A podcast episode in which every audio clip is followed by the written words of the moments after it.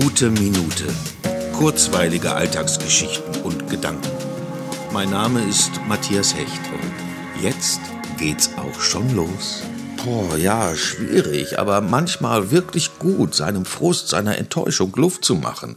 Menschen, die einem wichtig sind, zu sagen, was einen gerade bewegt, wie es einem geht, um ihnen überhaupt erst die Möglichkeit zu geben, damit umzugehen, ihnen Entscheidungsspielräume zu geben.